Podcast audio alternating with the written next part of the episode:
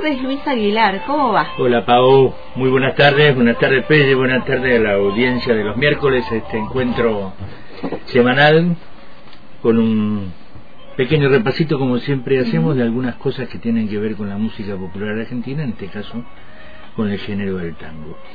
Y hoy vamos a hablar un poquito de un, subgénero, que es el vals. En, mejor dicho, de los dos subgéneros que dependen del tango, el vals y la milonga. Eh, ya hemos hablado del vals, simplemente como una introducción a un poquito más de detalle para, para después ilustrarlo con un tema. Recordemos que en Latinoamérica existen diversas variantes del vals, ¿no? El vals venezolano, el colombiano, el brasileño, el ecuatoriano y sobre todo el vals peruano, con características que difieren de país en país. El vals peruano quizás es el que más se ha desarrollado, el que más se ha difundido fuera de su frontera, incluso fuera de Latinoamérica. El valsecito criollo, que surgió a fines del siglo XIX por un doble motivo. En esa época, el vals vienés como eran los de Johann Strauss, que fue, digamos, el precursor de ese género, era una de las grandes músicas de moda, de la llamada Belle, Belle Époque, y porque a gran parte del litoral argentino emigraron multitud de suizos, austríacos y alemanes, bueno, esta, esa característica que tiene nuestro país, nutrido de, de distintas, distintas geografías inmigratorias, que influyeron con su música obviamente en la música folclórica argentina y fueron dando los distintos ritmos y conformando las distintas expresiones musicales, ¿no? Y surgieron en la Argentina los llamados balsecitos criollos, ¿eh? como subgénero del tango. En general, el balsecito criollo argentino se deriva del vals clásico, o mejor dicho, de este vals vienés que hemos mencionado, eh, y en, dentro del, gran género del tango se lo llama tango vals, esa sería la denominación técnica, el tango vals, porque eh, no es un balsecito que está más cerca de lo que puede ser una polca ¿eh? Eh, y de otro ritmo, sino más cerca del tango. Pero el vals criollo, el vals, una, una de sus derivaciones, que es el vals peruano, fue una danza influenciada por los ritmos negros del Perú, que se desarrolló a lo largo del siglo XX en toda la costa peruana y en particular en la ciudad de Lima, ¿no? son muy conocidos, los valses muy populares y Chabuca Granda hizo de ellos este, su gran eh, su gran aventura internacional. Sus compositores e intérpretes más famosos fueron Felipe eh, Pinglo Alba, Lucho de la Cuba, José Escajadillo eh, y los embajadores, un conjunto llamado los embajadores criollos o la que recién mencionamos, la gran Chabuca entre otros. Su auge fue en los años 40 y 50, representando entonces la mayor parte de la producción musical peruana. En el tema de, la danza, sin entrar con muchos detalles, porque tampoco es que conozco demasiado eh, técnicamente como para, como para desarrollar toda una columna, pero podemos decir que sus pasos son más cortos y más cadenciados que en el vals tradicional. El vals tradicional tiene como un paso más lánguido y más largo y el valsecito criollo peruano tiene un pasito un poco más corto. Eh, también suele ser un poquito más rápido, tiene una cadencia más, más rápida. Eh, y los valses criollos podemos decir que se inspiran de temas amorosos. Por ejemplo, hay varios títulos que, que denotan, digamos, esa vinculación con las cuestiones del amor y del corazón. Alma, corazón y vida, idolatría, eh, y de la idiosincrasia limeña, ¿no? Por ejemplo, claro, azúcar, pimienta y sal, pero esa es una milonga, Pelle. Claro. Esa, es una milonga, azúcar, pimienta y sal es una milonga. La flor de la canela, ¿no? Si ah. Lima pudiera hablar, estampa limeña, eh, esa característica tuvieron los, los más famosos eh, balsecitos peruanos.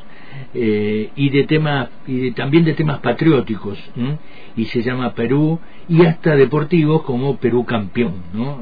haciendo alusión al fútbol eh, eso y eh, ha dejado de tener algún algún canal de expresión más más más masivo pero fue la expresión más variada del criollismo peruano.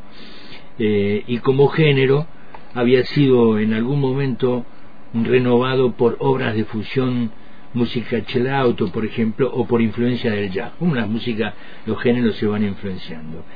Una de las representantes más eh, que más cerca está en nuestro tiempo, fuera de esta ya conocida, la Gran Chabuca, ¿no? Fue Carmina Canavino, que había nacido en periodo bellísima mujer. Eh, Hermosa, una de mis preferidas, de una de mis voces preferidas. y anduvo por acá por Roca hace muchos años, cuando no era tan conocida, después ya fue, fue un poquito más conocida. Eh, era hija de un argentino y de una peruana, ambos músicos, y según ella, responsables de su vocación por el canto. Se había establecido en México ya hace bastante tiempo, se le hacía imposible vivir del canto en su país natal y por esa mezcla de países que su repertorio es tan amplio pero a la vez tan coherente, tan bien ensamblado por su sensibilidad y su interpretación. La verdad que era una bella voz, pero interpretaba los temas con una hondura y con una comunica, con una con un, con un lazo establecía con el público que era, era extraordinario. Eh, el mexicano Oscar Chávez la había definido como una voz eternamente joven, eh, franca de alegría, que nos hacía recordar que no había fronteras, que no hay diferencia en eso del amor y sus dolores, en eso del amor y sus distancias, en eso de la paz tan sin amores, en eso del amor a su Perú, en eso del amor a su evidentemente eh, muy unida a Latinoamérica en, todas, en todo su repertorio. Conjugó canto y poesía, abarcando una amplia gama de géneros musicales, mm, abordaba a los compositores consagrados de vanguardia y el trabajo de jóvenes creadores siempre le dio lugar a los que se animaban a seguir escribiendo en esos géneros tradicionales. Fue una de las nuevas y excepcionales voces de la música popular latinoamericana eh, abordaba la letra de poetas latinos como poca, con mucho cuidado, tenía un decir mm, muy eh, como muy suave pero a la vez muy profundo. Y fue una, una cantante que bueno que transcurrió desde desde desde de aquel México lejano hasta la Argentina pasando por su Perú natal. Así que haciendo un repaso poquito repaso sobre los balsecitos criollos, en este caso el balsecito criollo peruano de Félix Pasache, vamos a escuchar en la versión de esa bella mujer que marchó el año pasado, ¿no? Me decía, yo no me acordaba, sabía que había partido, pero no me acordaba cuándo sabía también que no hacía mucho, pero no tenía precisión. El año pasado partió Carmina Canavino y vamos a escuchar en esta versión de, del vals de Pasache, Este Secreto. Ah, me encanta ese. Este secreto que tienes conmigo, nadie lo sabrá. Este secreto seguirá escondido una eternidad. Yo te aseguro nunca diré nada de lo que pasó. No te preocupes, que todo lo nuestro queda imperativo. Este secreto que tienes conmigo nadie lo sabrá. Este secreto vivirá escondido una eternidad. Yo te aseguro, nunca diré nada de lo que pasó. Y no te preocupes, que todo lo nuestro queda entre tú y yo. Nadie sabrá que tu pecho, juntito al mío latido, que disfrutamos instantes de fascinante dulzura. Nunca diré que hubo noches que te adoré con locura. Nadie sabrá que en tus brazos, borracha de amor, me quedé dormida.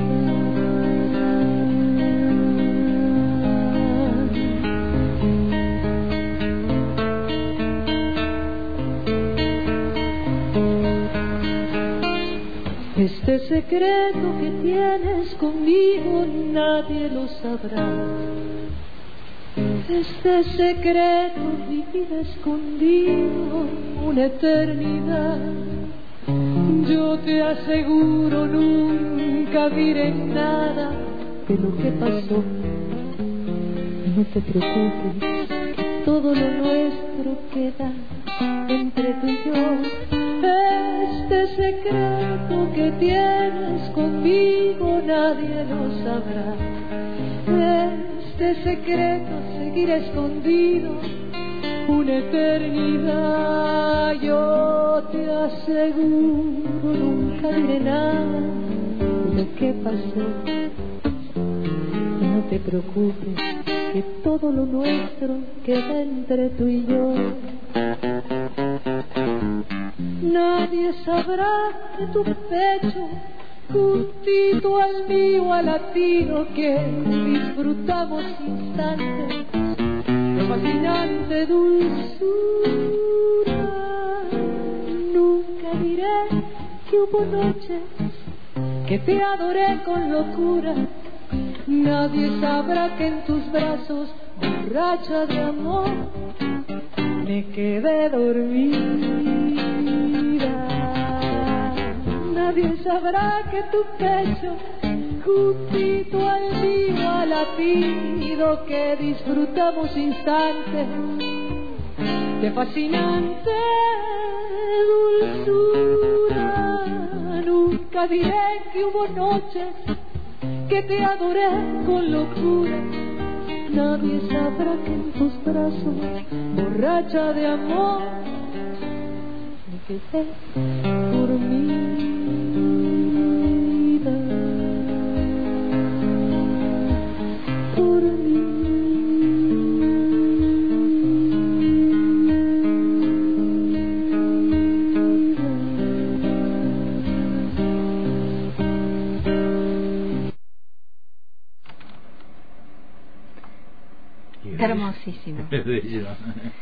Hermosísimo.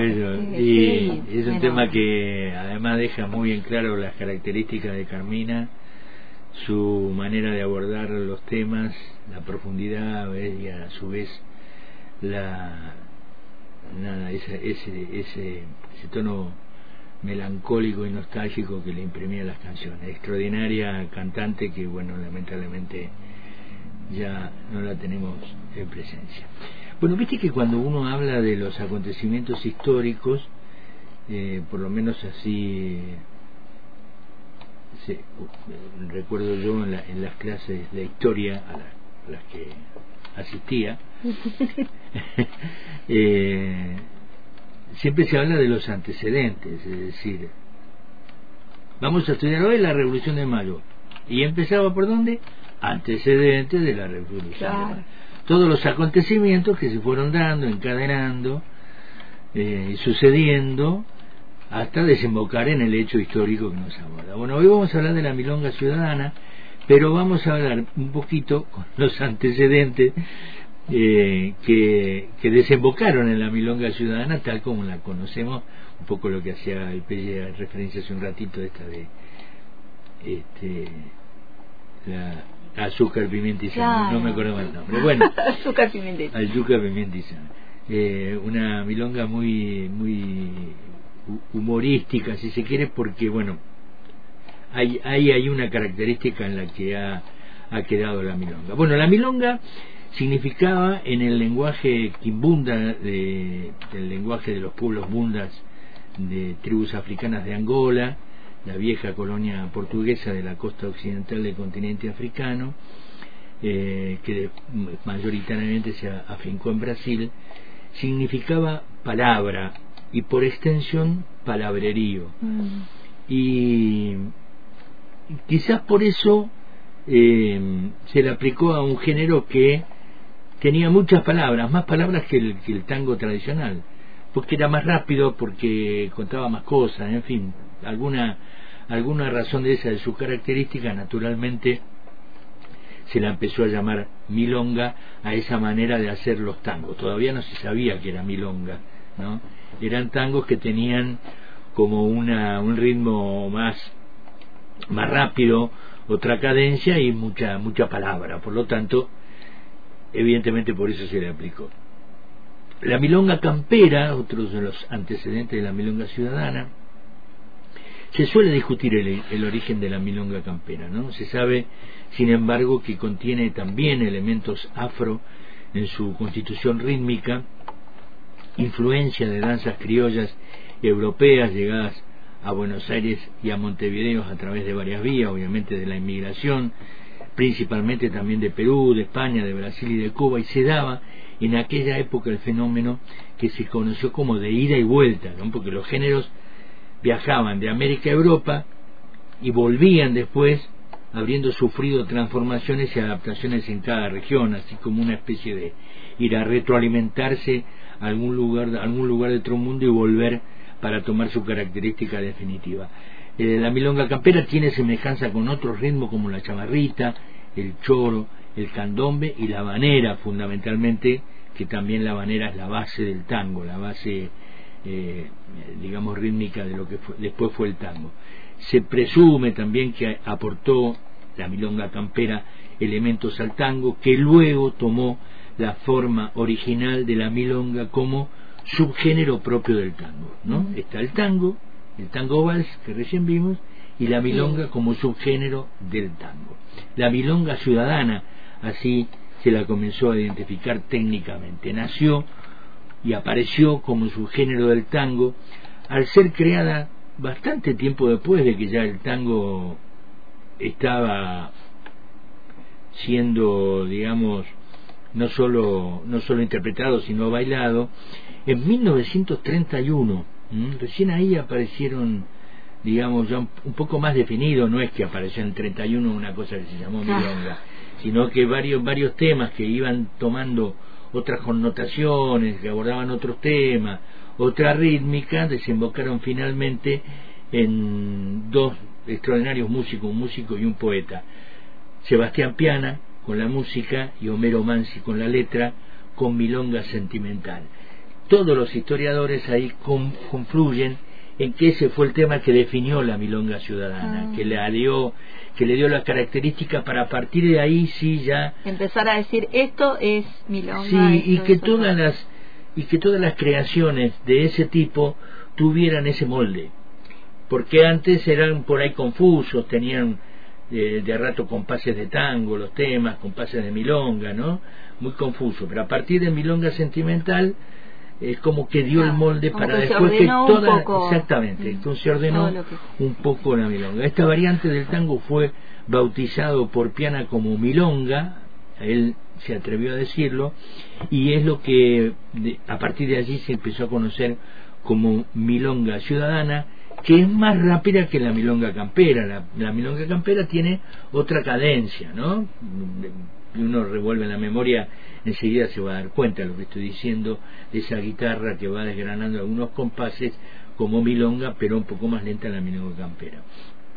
Hubo un ritmo de milonga campera que fue llevado al pentagrama por varios pianistas a finales del siglo XIX. Esas huellas o rastros dejados por ese tipo de milonga en el tango fueron de alguna manera después tomados desde partituras por Sebastián Piana. Esos esos, esos, esos rastros, esas aproximaciones a la milonga fueron tomados por Sebastián Piana a principios de la década del 30 eh, y siendo esta primera partitura de este origen esta que denominamos milonga sentimental. Esta forma de eh, milonga creada o rescatada desde partituras de tango por Piana fue adaptada por Juan D'Arienzo a la orquesta típica, porque hasta allí este, las orquestas tampoco abordaban ese tipo de, de, de interpretaciones, estaban en el tango y demás. Bueno, Carienzo como estaba muy cercano, su tango estaba muy cercano a la milonga, digo muy cercano en el sentido de que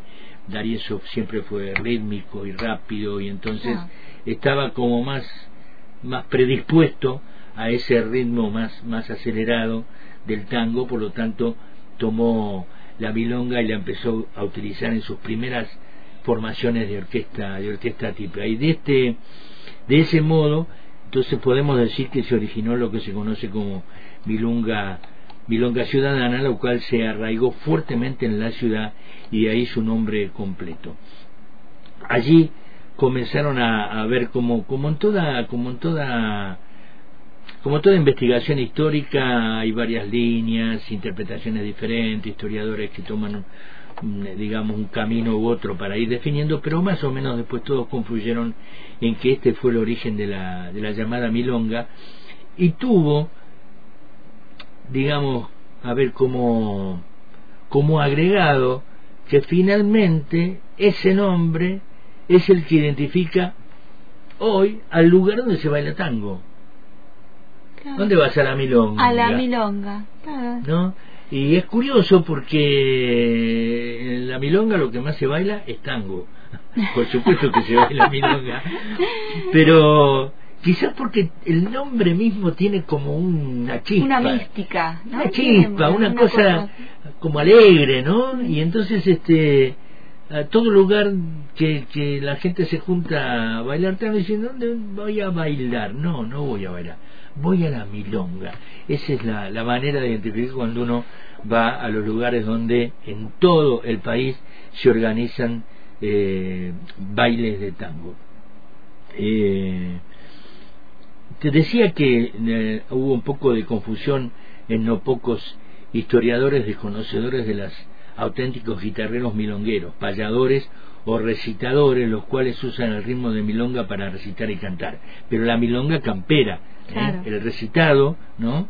Los recitadores o los payadores, viste que tienen ese, esa cadencia, se acompañan con la guitarra con esa cadencia de milonga campera, ¿no? La milonga que después se conoció como baile en ese en ese en ese cambio apareció lo que nosotros llamamos milonga ciudadana los intérpretes de los suburbios y los de la campaña continuaron con los ritmos tradicionales de milonga eh, cada uno en su ámbito geográfico en las grandes ciudades dejó de utilizarse la milonga campera se siguió utilizando eh, en, la, en las zonas rurales como como acompañante de los payadores y la milonga ciudadana comenzó a tomar su lugar en los bailes tradicionales eh, y quedó como subgénero del tango. Tiene una particularidad, quizás por el nombre, esto que decimos, esa cosa de chispa, esa cosa de, de, que es una palabra agradable, que, que convoca a una mirada diferente, quizás no tan nostálgica, en, el subgénero de la milonga ciudadana casi como que quedó asentado que eh, con ese ritmo se tratan los temas un poco más alegres, más chispeantes, más humorísticos si se quiere, como la que eh, mencionaba el Pelle Azúcar, Pimienta y Sal. razón. No, porque, digamos, el tango en sus primeras manifestaciones cantables no era el tango canción, de la última, los últimos años de la, de la segunda década del siglo XX, de mil, 1916 en adelante con, con Mi Noche Triste, ¿no? Y, y Milonguita. El tango como canción, teniendo una historia y un, desarrollo, a partir de ahí se comenzó a desarrollar. Antes, la, la, la letra, lo que se decía en el tango, eran chascarrillos, cosas humorísticas, chabacanas, procases, muchos de ellos. Bueno, todo eso, toda esa parte del tango primitivo quedó asentado en las milongas. Los autores cuando querían contar alguna historia humorística que pasaba en, en, los, en los conventillos, eh, que se peleaban a cuchillazos. Encaraban por ese género, digamos. Sí, sí, la milonga los cobijó, cobijó esa, esa, esa esa temática, la temática del humor y demás, lo cobijó la milonga. Quizás por ese ritmo chispeante, ¿no? Y rapidito, y el tango quedó más eh, orientado hacia los temas del amor, del desamor, de la nostalgia y demás. Así que ese es un poco poco, ¿no? Porque hay mucho hay mucho más para obviamente para para decir lo que podemos decir tanto de los valses como de las milongas y como siempre nos sirve también para la ilustración que hacemos siempre de cada tema. Y acá vamos a, utilizar un tema de Reinaldo Giso, que es un autor de tangos también, y Riel, donde la milonga le canta a la milonga. La milonga habla de su propio género, ¿eh?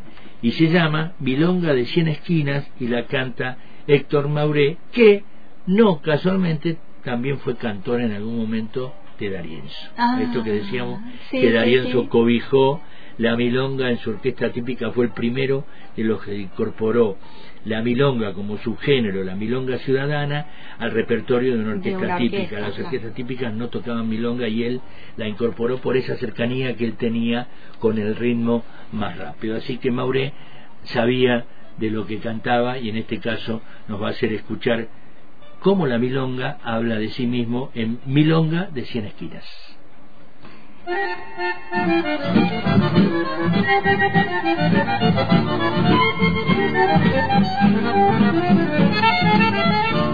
Por buena y por querendona, en patios y en los salones, las mozas y los varones tu compás quieren bailar. Te sigue la muchachada que siente tu melodía por eso, milonga mía, tu compa no morirá. Milonga dulce y sentida, milonga guapa y querida, perfuman todas tus notas, celeste, glicina, malbones y rosas. Milonga de cien esquinas, sos reina de los bailongos, si cuando un fuelle resonga, querida milonga, te quieren bailar.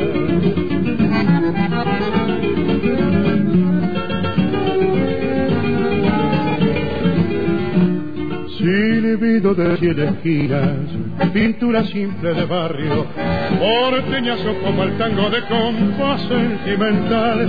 Tus notas cantan recuerdos de un tiempo que no se olvida, por eso milonga mía tu compa no morirá.